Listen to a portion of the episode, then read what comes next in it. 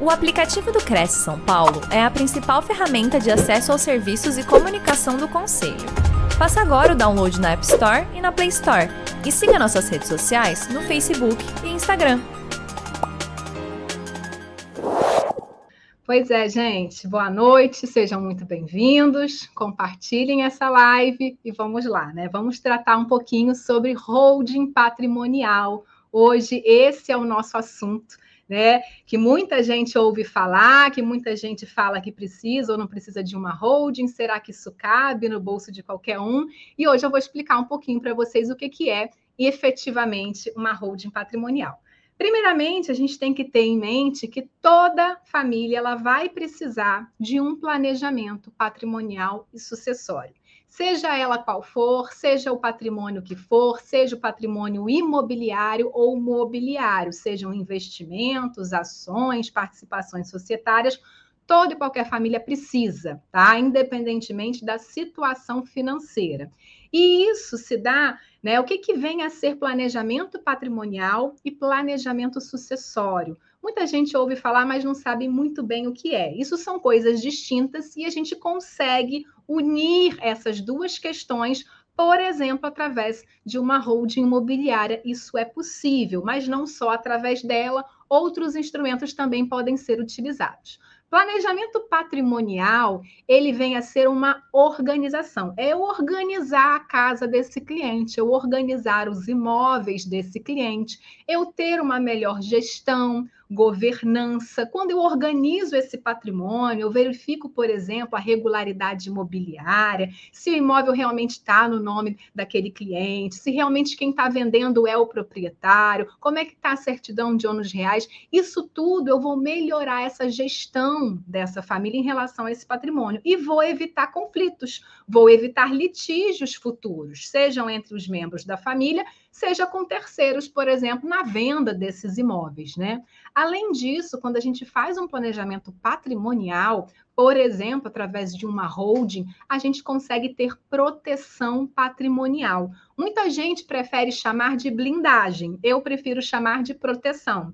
Você gera camadas de proteção porque você, ao invés de ter os seus bens, os seus imóveis na sua pessoa física, no seu CPF, na sua declaração de imposto de renda, esses bens vão estar alocados dentro de uma pessoa jurídica, com personalidade jurídica própria, que não vai se confundir com a pessoa do sócio. Portanto, você consegue ter uma maior proteção patrimonial com relação àqueles bens, porque se esse sócio, se essa pessoa física vier a ter uma dívida futura, vier a ter algum revés financeiro, dificilmente esse patrimônio, estando alocado dentro de uma pessoa jurídica, vai ser atingido. Além disso, no planejamento patrimonial, a gente consegue ter uma segregação do patrimônio. Muitas famílias, além de ter imóveis, por exemplo, elas também são famílias empresárias, também desenvolvem alguma atividade empresarial. E aí, imagine o risco que há em qualquer atividade empresária do sócio poder responder com o patrimônio pessoal dele, com aqueles imóveis que ele foi comprando ao longo da vida simplesmente porque a empresa onde ele é sócio, que exerce uma atividade econômica, está com algum problema. Um problema fiscal, de folha salarial, alguma ação, uma indenização, uma relação de consumo, ou um problema qualquer. Então, você consegue distribuir e separar o que é ativo de risco do ativo de não risco através de uma holding imobiliária. Além disso, a gente consegue ter uma eficiência tributária e é esse o principal foco que eu vim trazer para vocês hoje. Afinal de contas, o cliente de vocês que vai comprar, que vai vender, que vai alugar um imóvel, ele quer saber como é que ele faz para doer menos no bolso dele, para sobrar mais dinheiro, para ele otimizar esse patrimônio que ele tem, principalmente o imobiliário. Além da gente trabalhar com planejamento patrimonial, por exemplo, através da holding, essa organização do patrimônio, a gente também consegue fazer um planejamento sucessório. O que, que é isso? Eu já estou antevendo a minha sucessão. Infelizmente, todos nós um dia não iremos estar mais aqui iremos falecer e o patrimônio que for deixado, ele vai precisar ser sucedido. E essa sucessão na pessoa física, ela se dá através de um processo de inventário ou você em vida realiza alguns atos sucessórios e já faz essa passagem em vida. Então, quando você faz um planejamento sucessório, por exemplo, dentro de uma holding familiar, você vai preservar esses bens dentro da família para que eles não se percam de uma geração a outra. Você vai evitar ou muitas vezes preparar essa família para um conflito da maneira correta vai ter uma maior harmonia familiar, você vai gerar uma proteção para esses herdeiros e para os terceiros que se relacionam com aquele patrimônio, você gera uma preservação da atividade empresarial familiar e também você consegue reduzir custos. E é isso que eu vou tratar com vocês hoje. E quem não planeja, o que, que acontece? Se eu não faço nenhum planejamento, eu simplesmente vou vivendo a vida, que nem a música do Zeca Pagodinho, deixa a vida me levar e vou adquirir um imóvel ali, vendo outro aqui. O que, que acontece quando eu não planejo exatamente como vai ser o meu patrimônio daqui para frente? O que vai acontecer é exatamente isso que está aparecendo aí na imagem. Vão haver brigas, discussões, disputas sobre a herança. Muitas vezes, famílias, familiares, filhos, irmãos vão parar de se falar, né? E aí começa aquele calvário que a gente chama, que é um processo de inventário. Aqui a gente tem alguns casos famosos, mas eu tenho certeza que você que está aí me assistindo, e pode colocar aqui no chat para mim se não é verdade, que você ou já passou ou já ouviu, conhece alguém, algum cliente seu que já passou pelo tal processo de inventário. E se isso demorou, foi rápido, foi barato, foi caro, custou o quê? Custou um imóvel, custou aplicação financeira. Aqui eu tenho alguns exemplos de famosos que os inventários ainda não terminaram. E há quanto tempo que o Gugu já não faleceu? Que o Paulinho, lá do grupo Roupa Nova, também já faleceu. O Emílio Santiago e a família continua brigando pelo patrimônio, né? Muito é o que eu falo. O, as brigas não são ocasionadas pelo processo de inventário, as brigas já acontecem dentro da família. Mas quando vem o inventário, quando há a morte, quando há o falecimento, aquilo ali vem à flor da pele e realmente começa a acontecer, infelizmente, dentro das famílias, né? E além disso, você tem uma perda, uma perda patrimonial. Aqui eu vou mostrar para vocês um exemplo, porque talvez você, corretor de imóveis, investidor imobiliário, que nunca tenha passado por isso, talvez você não tenha muita noção do que, que é um processo de inventário e quanto que isso custa para uma família. Eu vou mostrar aqui para você um caso prático, tá? Um casal, João e Ana, um casal de empresários, ao longo da vida constituíram patrimônio, tiveram dois filhos, o Tiago e a Marina. Dentre esses patrimônios havia casa, apartamento, veículo, é, cotas societárias da empresa em que eles eram sócios. E aí, infelizmente, eles vieram a falecer, vieram a faltar. E aí, esses filhos, o Tiago e a Marina, se viram numa situação que eles não estavam mais conseguindo manter aquele apartamento, o IPVA do veículo, o IPTU da casa, o condomínio, a conta de luz, a conta de água, precisa ser pago. Você falece, mas os boletos vão continuar chegando. E eles se viram numa situação que eles não conseguiam mais arcar com aquelas despesas. Eles continuavam morando no mesmo prédio, no mesmo apartamento, continuavam dirigindo o carro dos pais, só que eles não tinham mais condição financeira de manter aquela qualidade de vida. E aí o que, que aconteceu? Eles precisaram vender.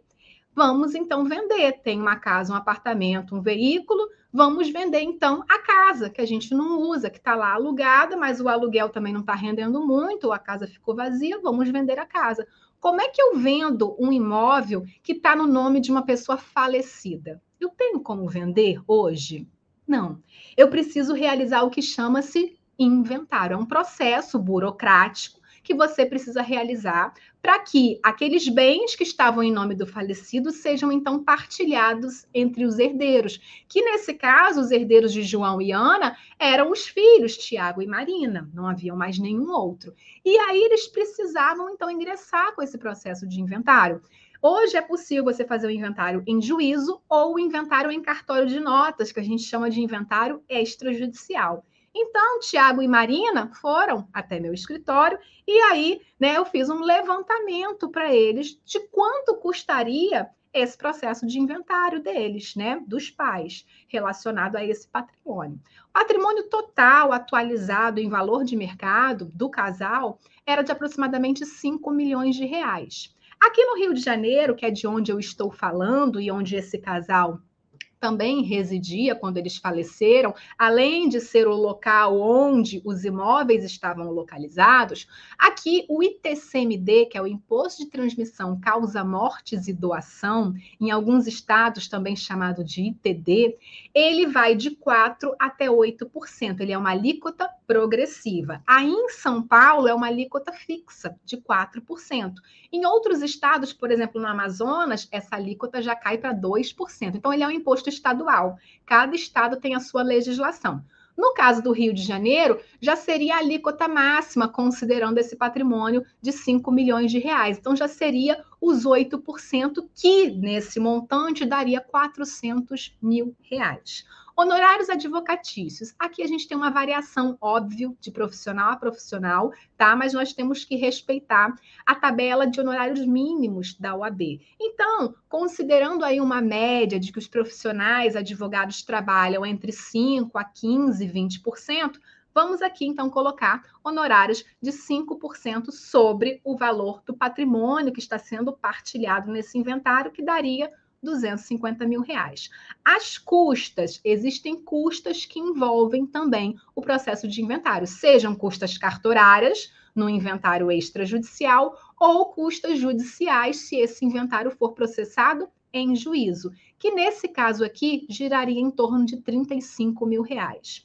As certidões, eu preciso tirar, como você, na hora de vai fazer uma compra e venda de um imóvel, uma doação de imóvel, você precisa tirar certidões. Certidões do imóvel, certidões do vendedor, né? Para você saber a saúde financeira daquilo tudo ali por uma exigência legal do cartório de notas. No inventário, não é diferente. Também precisamos tirar certidões. Vai girar em torno de R$ 3.500 para esse patrimônio aqui e também registro de imóveis. Depois que o inventário finalizou, que eu vou ter lá o formal de partilha ou a escritura pública de inventário, eu vou precisar levar isso ao registro imobiliário se tem imóveis envolvidos ali naquele inventário. Para quê? Para que na matrícula imobiliária, lá na certidão de ônus reais, conste agora o nome dos filhos e não mais o nome dos pais, porque agora eles passarão a ser os proprietários daqueles bens imóveis. Então, de registro de imóveis, mais ou menos 20 mil reais.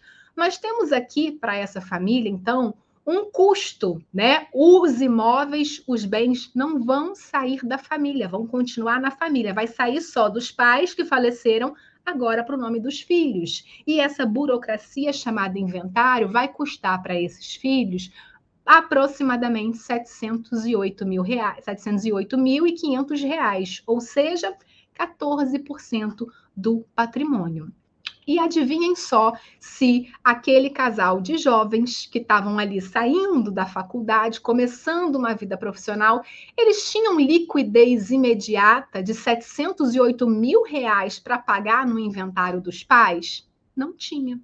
Eles tinham que vender um imóvel para que, com a venda desse imóvel, eles pagassem o processo de inventário, ou seja, 708 mil reais, e depois o que sobrar, eles vão então, né? Tentar ali administrar o restante do patrimônio que foi deixado. Então, essa é uma triste realidade brasileira que nós precisamos enfrentá-la. E o que mais pesa no processo de inventário hoje é o imposto, é a tributação. É o imposto que incide sobre a herança, que a gente chama de ITCMD, Imposto de Transmissão Causa Mortes e Doação. E esse imposto, ele tem uma alíquota que vai variar de estado a estado, como eu disse para vocês. Mas hoje a alíquota máxima ela é de 8%. Não tem nenhum estado no Brasil que vai cobrar mais do que 8% de TCMD. Só que isso é por muito pouco tempo, né? Por quê? Porque o ITCMD ele vai aumentar.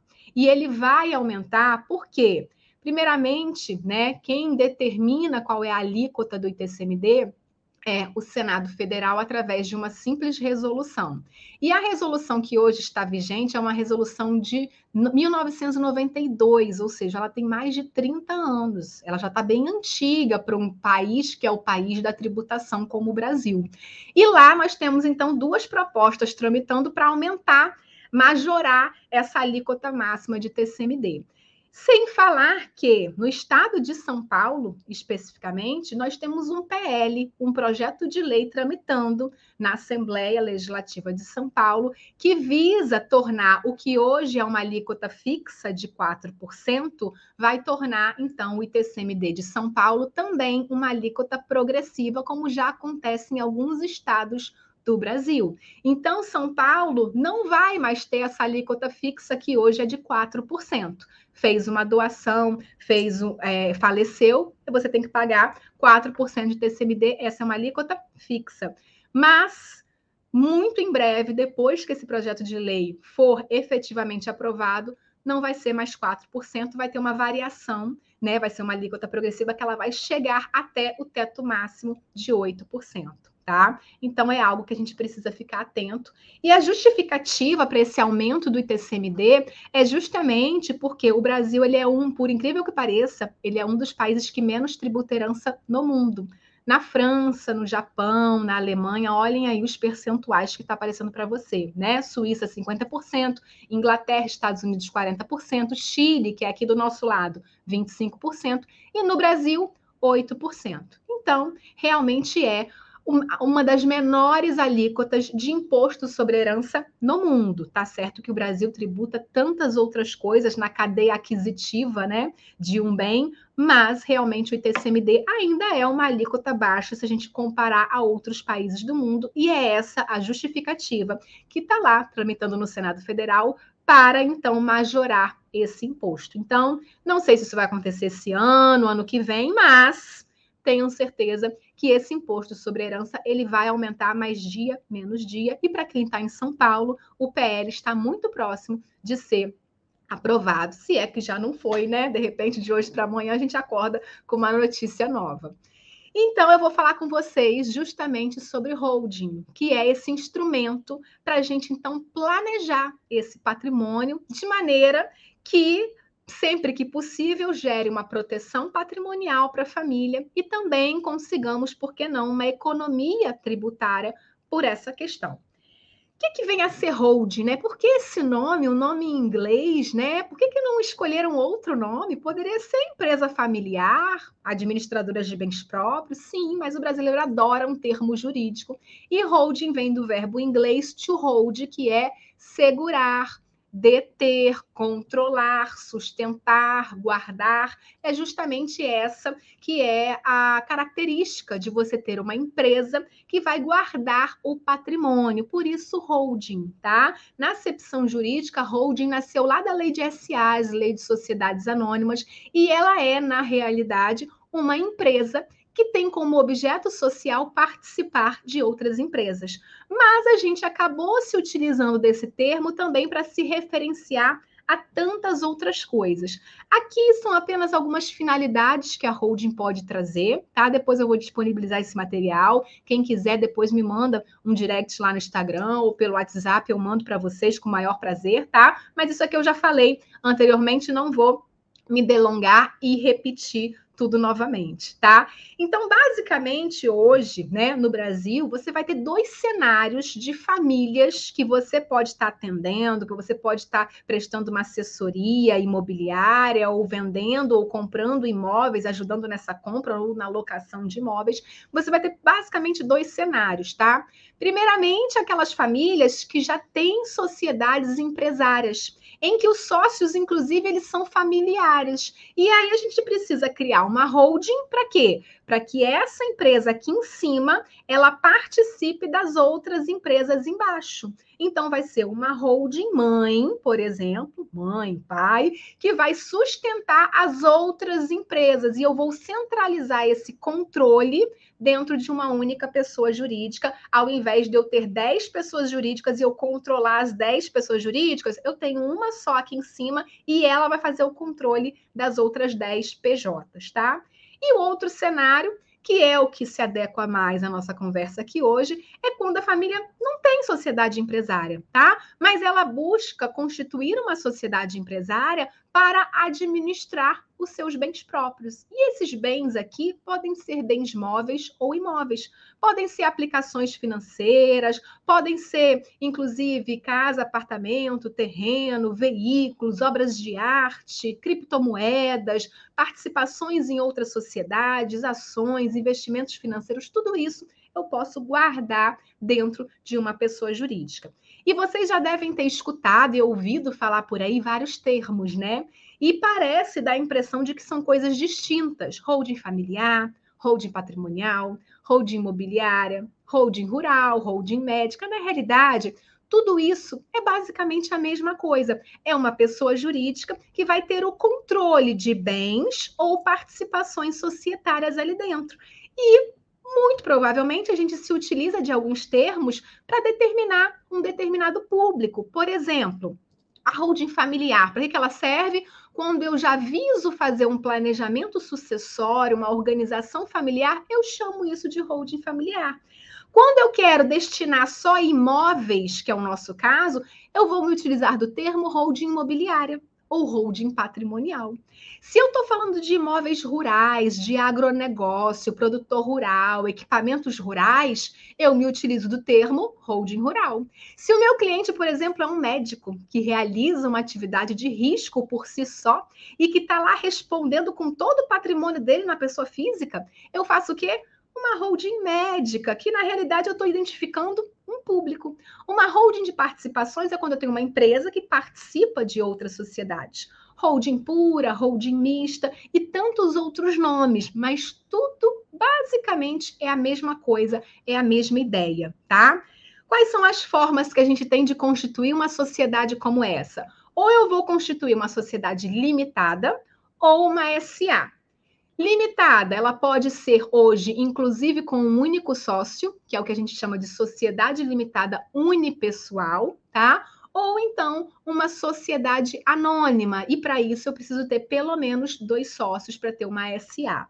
A Eireli ou Eireli, que vocês escutam muito falar, até veem né, com muita frequência contratos sociais de empresas comprando ou vendendo imóveis, a Eireli ou Eireli, como muitos chamam, ela está extinta, ela não existe mais, ela automaticamente foi transformada em sociedade unipessoal desde 2021, tá? Então, se eu vou montar uma sociedade empresária com um único sócio, hoje eu faço isso através de uma limitada unipessoal, tá? E aqui, para que vocês entendam as etapas de uma holding, passando muito rapidamente por elas, tá? Como é que eu vou fazer para então constituir uma holding imobiliária? Quais são as etapas disso para você entender o trâmite? Primeiramente, a gente vai ter que constituir uma pessoa jurídica. E para isso, para essa pessoa jurídica nascer, eu preciso registrar ela na junta comercial daquele estado por exemplo, na JUSESP, no caso de vocês de São Paulo, tá? E aí, depois que eu constituí essa pessoa jurídica, registrei na junta comercial aquele contrato social, ela vai ganhar um CNPJ e vai passar a ter uma personalidade jurídica própria. Nesse mesmo momento que eu crio essa pessoa jurídica, ou num momento posterior, de acordo com o caso, eu vou levar os meus bens imóveis para dentro dessa PJ. Como é que eu levo? Se eu já tenho bens imóveis na minha pessoa física, eu vou fazer a integralização desses bens ao capital social dessa empresa. Vai sair o bem da pessoa física da Ana Carolina e vai entrar dentro da holding da Ana Carolina, da pessoa jurídica devidamente constituída. Ou então eu vou abrir uma holding vai ter lá 100 reais, mil reais, 10 mil reais, o patrimônio que eu quiser aportar logo de início. E aí, depois, com esse dinheiro que estiver dentro da holding, essa holding vai comprando os imóveis já em nome próprio, com todo aquele trâmite. Então, ou eu levo os bens imóveis que eu já tenho na minha pessoa física para dentro da pessoa jurídica, integralizando no capital social, e isso vai constar no contrato social da empresa, ou eu vou aportar dinheiro na pessoa jurídica e a pessoa jurídica vai lá e vai comprar em nome próprio esses bens, tá? Quando eu levo os bens imóveis da minha pessoa física para minha pessoa jurídica, isso é uma operação onerosa e tem a incidência do ITBI, tá? Em regra, vou ter que pagar o ITBI, mas existe a possibilidade de eu fazer um pedido de imunidade para que eu não tenha que pagar o ITBI. E aí a gente vai ter que ver o caso a caso se cabe ou se não cabe pedir a imunidade para não incidir o ITBI nessa integralização. Se eu vou comprar um imóvel já em nome da pessoa jurídica, aí eu vou ter que pagar o ITBI normal, como uma compra e venda normal. Mas se eu levo da minha pessoa física para dentro da minha pessoa jurídica, eu posso pedir essa imunidade, tá? Podendo ser deferido ou não, depois eu explico para vocês. O quarto passo é o quê? Depois que eu levei esse imóvel ou que eu comprei esse imóvel em nome da pessoa jurídica, eu preciso ir lá e registrar na matrícula imobiliária. Só é dono quem registra. Então, eu preciso levar lá no RGI, no registro de imóveis, esse contrato social, para que então seja registrado e conste na matrícula imobiliária que esse imóvel não pertence mais à pessoa física do, do Márcio, por exemplo, que está aqui presente. Agora, esse imóvel pertence à pessoa jurídica, holding, que o Márcio constituiu, tá? E depois disso, depois que esses imóveis já estão lá dentro, eu terminei a fase de planejamento patrimonial. E aí, no mesmo momento, ou num momento posterior, que pode ser dentro de alguns meses, ou daqui a 10, 20, 30 anos, eu posso começar a pensar em fazer o planejamento sucessório dentro dessa holding, que é o quê? Os meus imóveis já não estão mais na minha pessoa física, estão em nome da holding, da pessoa jurídica. O que eu tenho são cotas societárias. E aí eu posso pensar já em passar parte dessas cotas societárias aos meus filhos. E eu faço isso de qual maneira? Ou eu vou fazer uma compra e venda de cotas, ou eu vou fazer uma doação dessas cotas. Sempre que eu fizer essa transmissão, eu vou me utilizar de algumas cláusulas restritivas que vão me trazer maior proteção para que eu não perca nenhum controle sobre essa pessoa jurídica, tá? E aqui, só para ilustrar melhor, para que vocês entendam essas etapas, então, o casal, por exemplo, vai lá, constitui a pessoa jurídica, leva os bens que ele tem na pessoa física para dentro da pessoa jurídica ou já adquire novos bens em nome da pessoa jurídica e depois, no momento futuro, vai vender ou vai doar essas cotas aos filhos. Lembrando, na venda não tem tributação, mas quando eu faço a doação de cotas, vai ter a tributação do ITCMD, Imposto de Transmissão, Causa Mortes e Doação, tá? O que, que eu posso integralizar nessa holding? Tudo que eu posso monetariamente ter algum valor. Dinheiro é óbvio, né? Primeiro bem que você vai integralizar dentro de uma pessoa jurídica é dinheiro, aportar dinheiro lá dentro. Imóveis, seja a plena propriedade do imóvel ou apenas a nua propriedade, eu posso pegar o imóvel, que eu sou o pleno proprietário, eu vou integralizar apenas a nua propriedade na holding e vou reservar o usufruto para mim. Para algumas famílias e para alguns casos isso faz muito sentido, para outros nem tanto, tá? Mas você pode integralizar tanto a plena propriedade quanto somente a nua, reservando o usufruto lá na pessoa física.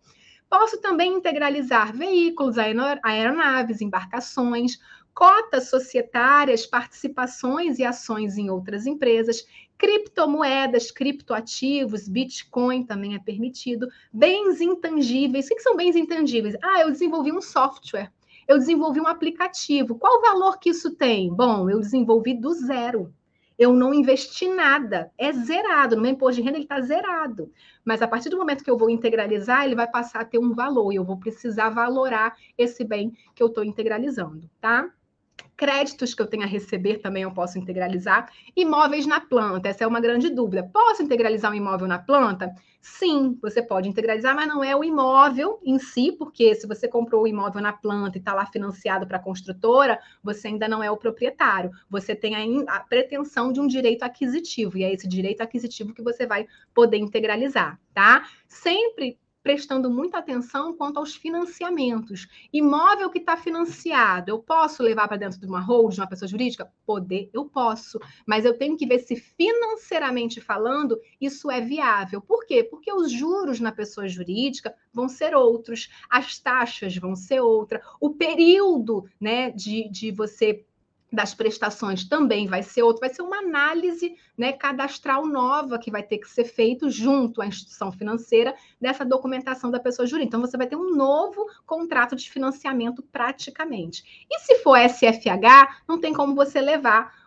um financiamento de sistema financeiro de habitação, que é só para pessoa física, para dentro de uma pessoa jurídica. Você vai ter que fazer um outro tipo de financiamento, tá? Então, imóveis financiados, a gente tem que ter uma certa atenção para ver se financeiramente falando vai compensar você levar para dentro da holding ou espera o financiamento acabar quita o financiamento e depois, então, que você já tiver a propriedade do imóvel porque você quitou o financiamento, você leva então para dentro da holding, tá? Quando eu levo o meu imóvel para dentro da holding, eu levo ele a que valor? Eu posso levar por dois valores e eu vou escolher por qual valor que eu vou levar. Ou eu levo pelo valor da declaração do imposto de renda, que é o valor histórico do imposto de renda, e aí, se eu levar por esse valor, não tem ganho de capital, não vai incidir imposto de renda sobre lucro imobiliário, porque eu estou apenas repetindo. Meu imóvel que eu adquiri há 10 anos atrás por 100 mil reais. Hoje ele vale um milhão.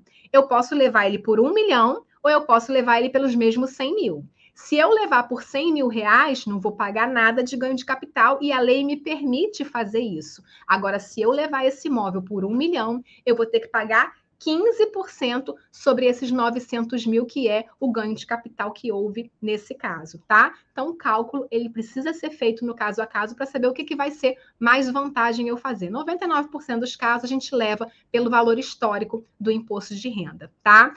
E os imóveis na holding, né? Primeiro, vai incidir TBI. Sim e não. Né? Existe essa imunidade tributária que está prevista na Constituição Federal, que diz que eu, pessoa física, quando resolvo levar um imóvel que está no meu nome para dentro da pessoa jurídica da qual eu sou sócio, eu tenho direito a pedir essa imunidade. Salvo ser, e a exceção é se é desde que essa pessoa jurídica não exerça como atividade preponderante a atividade imobiliária, que é qual? Compra e venda de imóveis, locação e arrendamento mercantil.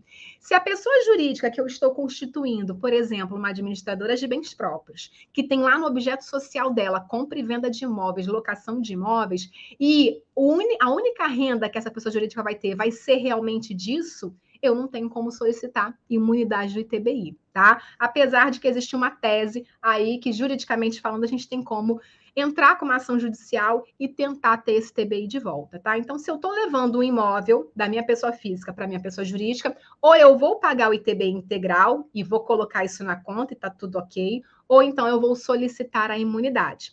E essa imunidade, ela vai ser deferida sob condição. Qual é a condição?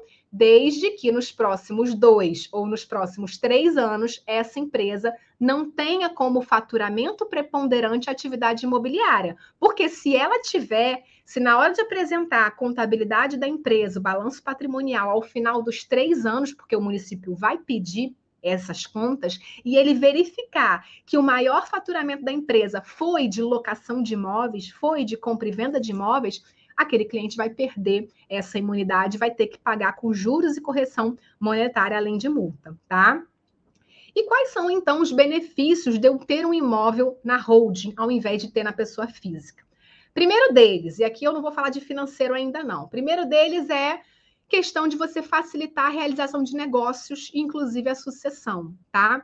Primeiramente, a outorga conjugal. Se eu tenho um imóvel na pessoa física e eu quero vender esse imóvel e sou casada, por exemplo, no regime da comunhão universal de bens ou da comunhão parcial de bens, que é o regime legal hoje, e se eu quiser vender esse imóvel, eu vou precisar que o meu marido, que a minha esposa, ou se eu vivo em união estável, que o meu companheiro outorgue, assine junto aquela escritura de compra e venda. Senão o negócio não se realiza.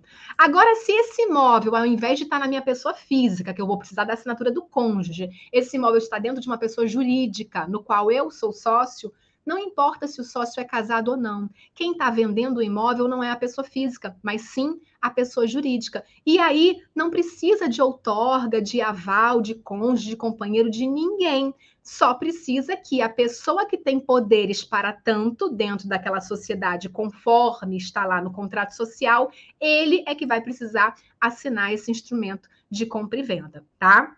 A outra questão eliminação de condomínio. Vocês sabem que quando a gente tem duas ou mais pessoas proprietárias de um mesmo imóvel, essas pessoas estão em condomínio, ou seja, vamos supor que tem um imóvel que está no nome de três irmãos, cada um tem um terço. Um resolveu vender, mas os outros dois não querem, ou dois querem vender e um não quer. Quando to, enquanto todo mundo não anue com essa venda, não concorde, enquanto a gente não tiver uma unanimidade, aquele imóvel não vai ser vendido, salvo se a gente entrar com uma ação judicial específica de extinção de condomínio, o juiz então decidir por extinguir aquele condomínio, aí sim eu consigo vender aquele imóvel.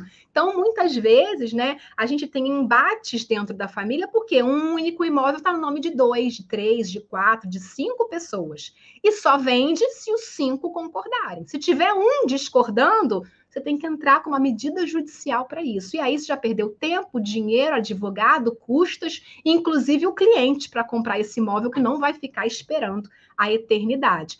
Se esse imóvel está dentro de uma pessoa jurídica, mesmo que dentro dessa pessoa jurídica tenham vários sócios, eu posso delimitar no contrato social que basta que um daqueles sócios decida aquele imóvel vai ser vendido, tá? Então você tem uma maior autonomia quando esses bens estão dentro de uma pessoa jurídica. Menores de idade e incapazes, esse também é um grande problema. Quando a gente tem um menor de idade, dono, proprietário de um imóvel, ou um incapaz, uma pessoa que foi interditada por algum motivo, por exemplo, né? Você não pode realizar a venda desse imóvel a não ser que tenha autorização judicial. Agora, se esse imóvel está no nome de uma pessoa jurídica, mesmo que o menor ou o incapaz seja sócio dessa pessoa jurídica, porque pode, isso não impede que esse imóvel seja vendido. Por quê? Porque quem está vendendo o imóvel é a pessoa jurídica, não é a pessoa do sócio. E isso são pessoas diferentes, personalidades jurídicas diferentes. Além disso, quando os imóveis estão dentro da holding, isso facilita o processo de inventário, que é justamente o que? Imagina uma família, um casal que falece, uma pessoa que falece e deixa 30 imóveis em nome dela. O inventário, você vai ter que inventariar 30 imóveis. A Fazenda Estadual vai reavaliar os 30 imóveis. E muitas vezes os filhos, os herdeiros, vão brigar, porque um quer a fazenda, o outro quer o apartamento, o outro quer a casa de praia, e vira aquele inferno na terra. Ao invés de você inventariar 30 imóveis, que tal você inventariar cotas societárias dentro de uma empresa? As brigas vão diminuir muito, esse inventário vai ser muito mais rápido e também você tem a grande chance, dependendo do estado que a gente esteja falando, desse inventário ser mais barato, inventariar cotas do que inventariar imóveis. E aqui, já caminhando para o final, né, que eu sei que o meu tempo aqui é corrido, o, um dos melhores benefícios que as pessoas brilham os olhinhos é economia, eficiência tributária. Todos que eu falei são benefícios que vão ajudar na negociação dos bens, na venda rápida, na liquidez. Agora eu vou começar a falar dos benefícios tributários, dos benefícios que vai fazer com que mais dinheiro fique no bolso do meu cliente, que é o quê? Alienação de imóveis. Vocês, corretores, investidores de imóveis, sabem que toda vez que eu compro um imóvel por um determinado valor e depois eu vou vender ele por um valor superior, vai haver o quê? Lucro imobiliário, ganho de capital. E sobre esse ganho de capital, eu vou ter que recolher imposto de renda lá para a Receita Federal. E esse imposto de renda sobre o ganho de capital, ele vai variar de 15 até 22,5%. Coloquei a tabela aí para vocês acompanharem, tá? Até 5 milhões você fica na alíquota de 15 e depois você vai então para alíquotas superiores. Quando eu jogo esses imóveis ou eu já compro esses imóveis em nome de uma pessoa jurídica devidamente constituída para esse fim, por exemplo, uma administradora de bens próprios, e eu faço uma classificação contábil nesses imóveis dentro de, do estoque isso aqui não teria como eu explicar hoje para vocês, numa outra oportunidade eu posso explicar. A contabilidade vai jogar esses imóveis dentro de uma classificação lá, dentro da contabilidade, vai jogar no estoque. É como se fosse o sapato na sapataria, o imóvel dentro de uma imobiliária. Esse é o estoque dessa pessoa jurídica, tá? E ela tem que ter por objeto social compra e venda de imóveis. Quando eu vendo esse imóvel na pessoa jurídica, ao invés de eu apurar o ganho de capital e ser tributado sobre o ganho de capital, na realidade eu vou sofrer uma tributação sobre o valor da venda, que vai de 5,93 a 6,73, mas é sobre o valor da venda. Quando eu faço essa venda na pessoa física, eu preciso apurar o ganho de capital. E esse ganho de capital eu vou ser tributado de 15 a 22,5% sobre o ganho. Então, eu tenho que fazer cálculo nesse momento, tá? Aqui eu trouxe um exemplo para vocês. Um imóvel adquirido há 15 anos atrás por 100 mil reais vai ser vendido por 900 mil reais, ou seja, um ganho de capital de 800 mil. Na pessoa física, quanto que eu vou pagar de imposto de renda sobre o ganho de capital? 120 mil reais, ou seja, 15% sobre os 800 mil. Já na pessoa jurídica, eu vou pagar cerca de 60 mil reais, 60.570 reais, porque eu vou pagar ali 6,73% sobre os 900 mil, que é o valor da minha venda, tá? Nesse caso, olha quanto que essa família não iria economizar ao invés de vender na física, vender na jurídica e também adquirir os imóveis já nessa pessoa jurídica, tá? Então você tem aí quase que cinco, mais é, quase 50% de economia tributária na venda. Aqui é só um exemplo de uma família, de um planejamento, né? Que tinha aproximadamente, acho que 15 imóveis. Se essa pessoa resolvesse amanhã vender todos os imóveis dela, só de imposto de renda sobre o ganho de capital na física, ela pagaria um pouco mais de 618 mil reais. Já na jurídica, tá? Fazendo toda essa venda na jurídica, devidamente constituída, como administradora de bens próprios e tudo mais, ela pagaria algo em torno de 309 mil reais, ou seja, uma economia de mais de 50% pelo fato de você ter uma estrutura empresária para você negociar esses imóveis. E a outra benesse que nós temos também é na locação. A locação desses imóveis. Por quê? Porque quando eu alugo na pessoa física, eu tenho que recolher imposto de renda lá para o leão, para a Receita Federal. E esse imposto de renda ele é de quanto? Ele tem uma alíquota progressiva que vai até 27,5%. Tá aí a tabela para vocês acompanharem, tá? Tem uma pequena dedução, a gente tem que verificar qual é a alíquota efetiva do nosso cliente na declaração de imposto de renda dele. Nem sempre vai ser 27,5%, mas conforme a nossa legislação pode chegar até a esse valor de alíquota. Quando eu faço a locação através de uma pessoa jurídica, eu tenho uma tributação menor se eu for comparar a tributação da pessoa física. Na pessoa física, vai até 27,5% sobre toda a renda locatícia que eu vou ter. Na pessoa jurídica, vai de 11,33% a 14,53%, tá? Então, é uma economia considerável. Muitas vezes vai ser mais da metade de economia de tributos que você vai recolher a menos, tá? Esses tributos da pessoa jurídica não é só imposto de renda, tem imposto de renda da pessoa jurídica, tem CSLL, tem uma série de tributação que somados todos os tributos da PJ vai dar essa alíquota máxima de 14,53%. E depois, esse sócio dessa holding, dessa administradora de bens próprios, para que esse dinheiro chegue no bolso dele, ele faz uma distribuição de lucros, que hoje ela é isenta de tributação. Eu posso tirar dinheiro da minha empresa através de distribuição de dividendos, distribuição de lucros, e isso é isento de qualquer tributação, tá? Aqui tem um exemplo prático para vocês visualizarem a economia, tá? Isso aqui é realmente uma conta de padaria básica, para você ter uma noção. Uma família que tem uma renda locatícia de R$ 27.620 por mês, na pessoa física, ela tem que recolher por mês mais ou menos 6 mil, um pouco mais de 6 mil reais mensal. Ao longo de um ano, ela vai ter recolhido 80 mil reais mensais. Agora, se ela aluga esses imóveis na pessoa jurídica, ela vai passar a recolher em torno de 4 mil reais mensal. Ao longo de um ano, 48 mil reais mensal. O que, que ela economizou? Né? Dentro de um ano, ela economizou 32 mil reais. Ao longo de três anos, ela vai ter economizado no mínimo 97 mil reais. Ao longo de cinco anos, no mínimo 162 mil reais.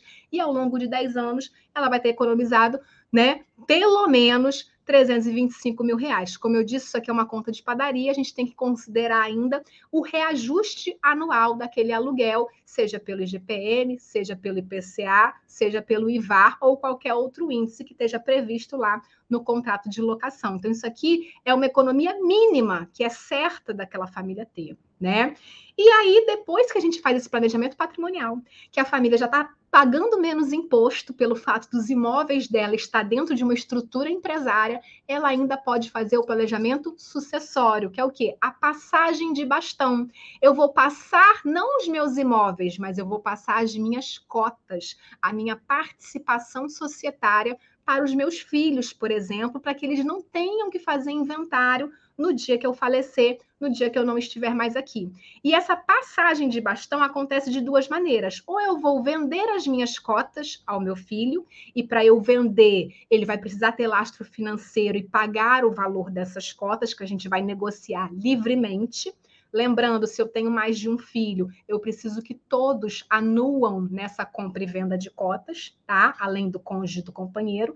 Ou então eu vou doar as cotas societárias a esse filho ou a esses filhos. E na doação vai ter incidência de TCMD. Mas tanto numa quanto, quanto outra, eu não vou transferir o poder para esses filhos. Eu vou fazer o quê? Eu vou fazer a transmissão apenas da nua propriedade, mas eu vou reservar o usufruto para mim. Eu vou transferir a nua propriedade das cotas societárias, mas eu vou me reservar no usufruto dessas cotas, ou seja, o rendimento, o lucro, a distribuição que for haver, enquanto eu for vivo, vai ser revertido para mim.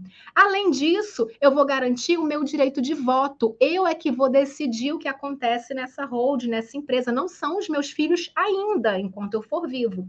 Eu vou colocar uma cláusula de inalienabilidade, que é o quê? Meu filho, estou te doando a nua propriedade da cota. Você vai constar como sócio, mas eu sou usufrutuário. E você não pode vender essa cota quando você quiser. É quando eu quiser e eu decidir. Essa cota fica inalienável enquanto eu for vivo, e eu atrelando ela ao usufruto.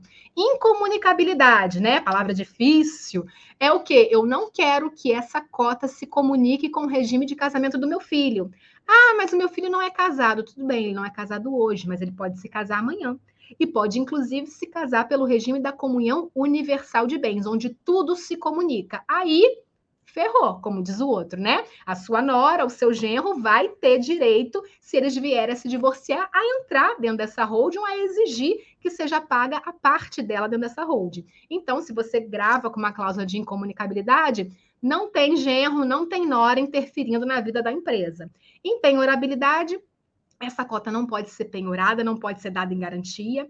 Reversão é uma cláusula muito importante, que é quando eu dou alguma coisa para alguém, com cláusula de reversão é se o donatário, ou seja, aquele filho que recebeu aquela cota, vier a falecer antes do doador, porque pode acontecer, ao invés da gente inventariar a cota lá no inventário do filho, essa cota retorna para o patrimônio do pai, da mãe, do doador. Tá? Eu também vou me manter na administração permanente quando eu faço essa doação ou essa venda dessa nua propriedade da cota. Eu me mantenho como administrador e o administrador dentro de uma empresa é quem assina os contratos, é quem resolve se vai alugar o imóvel, se vai vender, se vai abrir conta, se vai fechar conta, se vai sacar o dinheiro. É o administrador que decide isso dentro da empresa e eu mantenho esse controle nas mãos do patriarca, da matriarca, de quem instituiu essa holding, tá?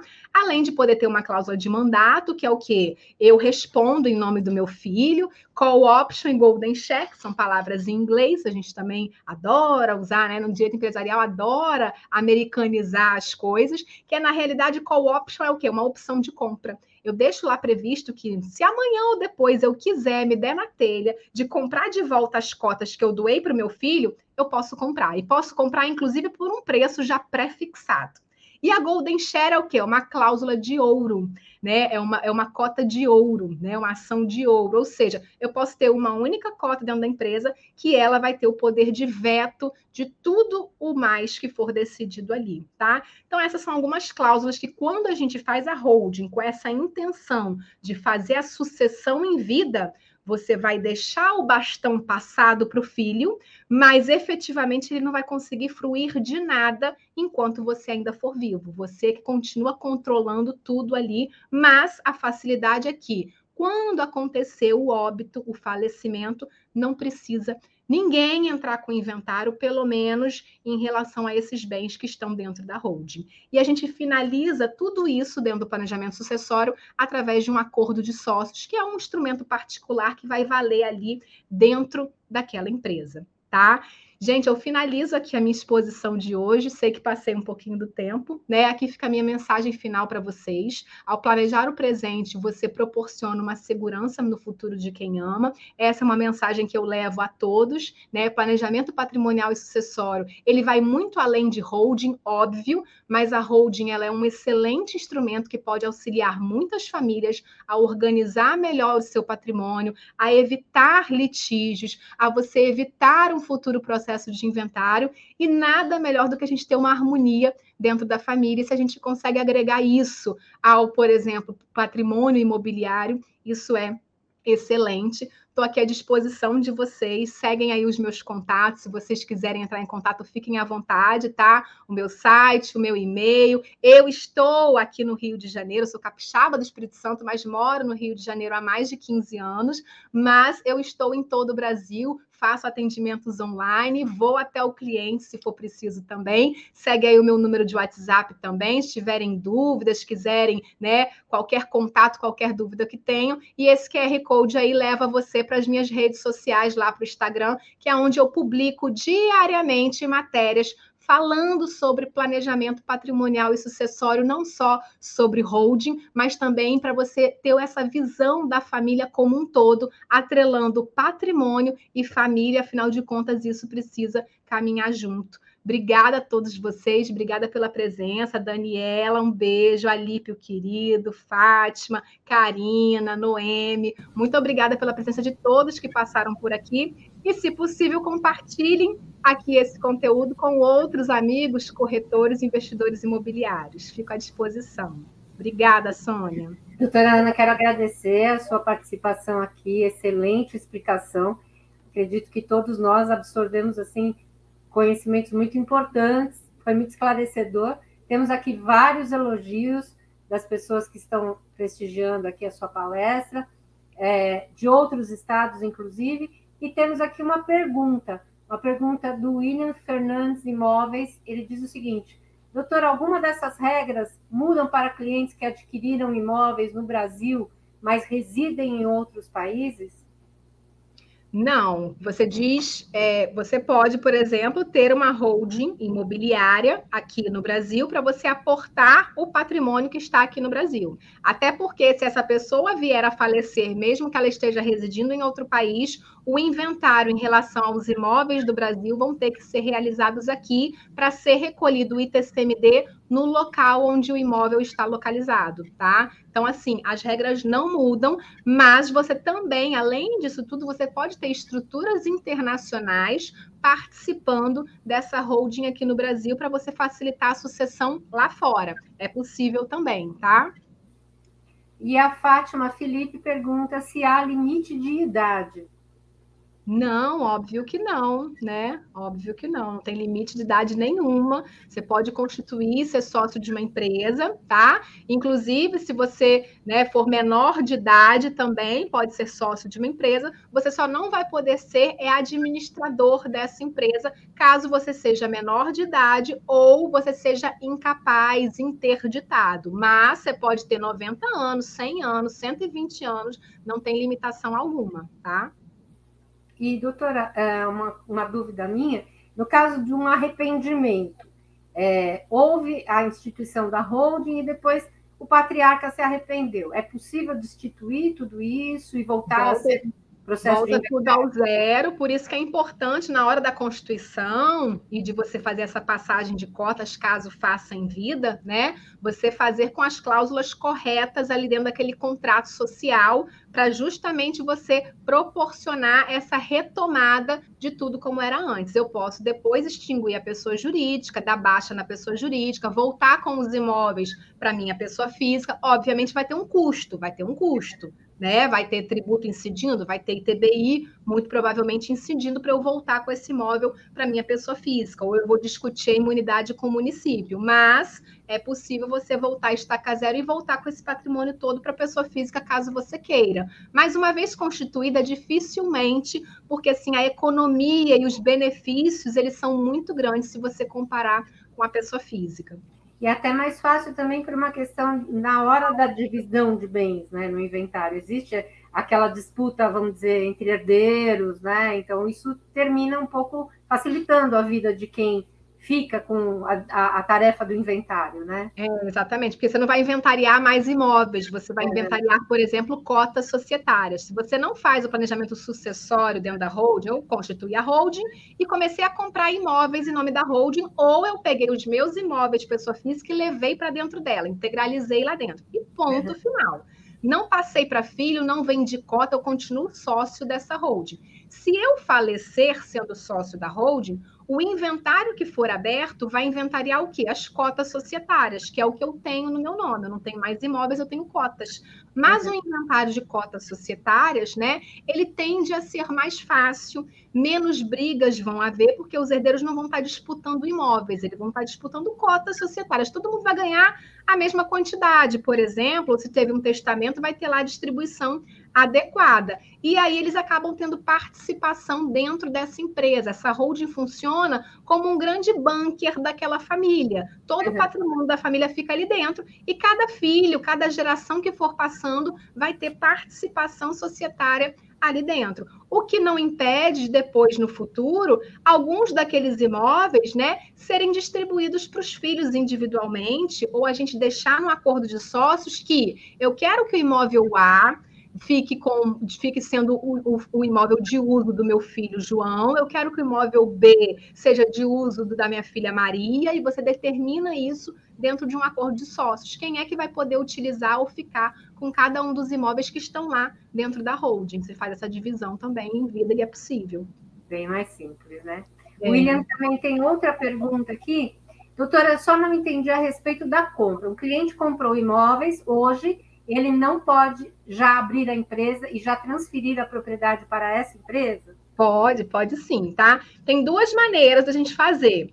Se o cliente já está com o imóvel no nome dele, ele já fez a compra, já lavrou a escritura de compra e venda, já transferiu lá no RG, o imóvel está no nome dele. Ele vai pegar, vai abrir a empresa e vai levar esse imóvel integralizando ele ao capital social da empresa. E aí pode ser que tenha incidência de TBI nessa transferência. A outra é. opção é: meu cliente ainda não comprou o imóvel, ele está pensando em comprar e está negociando ainda. O que, que faz? Abre a empresa, pega o dinheiro que ele iria pagar nessa compra e venda, ele pega esse dinheiro e leva para dentro da empresa, integralizando dentro de uma conta aberta em nome do CNPJ. E aí a própria empresa é que vai adquirir esse imóvel, e aí você paga ITBI uma vez só, né? A questão é dele comprar o imóvel na pessoa física e depois levar para a jurídica, pode ser que tenha duas incidências de TBI ali, tá? Registro duas vezes, RGI duas vezes, né? Então você vai ter um gasto maior. Se o cliente ainda não adquiriu o imóvel, é prudente que ele abra primeiro a pessoa jurídica, coloque o dinheiro lá dentro e a própria pessoa jurídica vai e faz a compra e venda desse imóvel em nome próprio, tá? Uhum. E ele também pergunta se é necessária uma movimentação financeira, primeiro da holding para depois da aquisição, se sim, o que leva em consideração seria o valor movimentado ou a declaração de renda por X anos?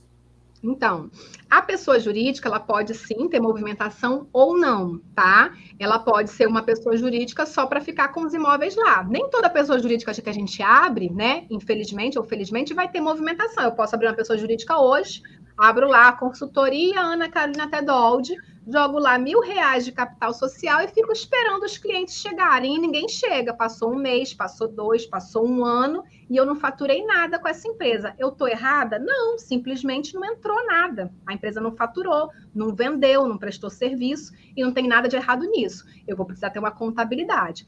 Agora, se eu coloco um imóvel dentro de uma empresa, solicito a imunidade do ITBI, porque eu quero me beneficiar e ter a isenção, não pagar o ITBI quando eu levo o imóvel.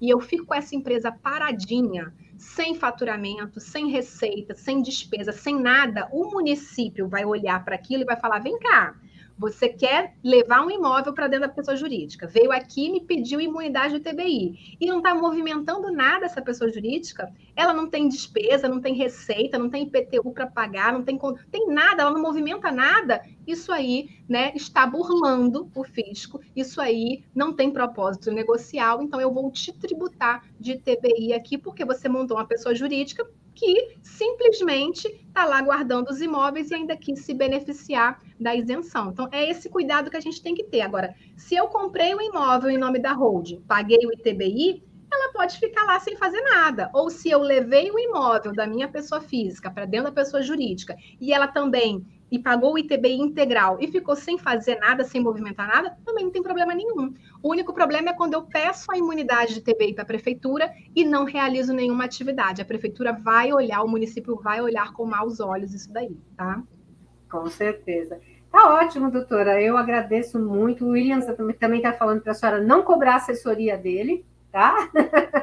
a senhora ajudou muito. Oh, respondi muita coisa hoje, hein? Olha só. E queremos agradecer aqui em nome do nosso presidente, deixar as portas abertas para que sempre a senhora seja muito bem-vinda aqui eh, na TV Cresce e junto com os nossos corretores, ok? Eu que te agradeço imensamente. Obrigada, Sônia. Obrigada ao Cresce de São Paulo. E é, contem comigo no que precisarem, tá? Meus contatos estão aí. E mais uma vez, muito obrigada a todos que passaram por aqui hoje no nosso ao vivo. Nós que agradecemos. E quero convidar a todos que estão nos assistindo para que amanhã permaneçam conosco para assistir o Cresce Esclarece a partir das 10 horas da manhã. O tema será LGPD no mercado imobiliário, ok? Um grande abraço a todos, uma boa noite, bom descanso e bom final de semana para todos. Obrigada, boa noite. Boa noite.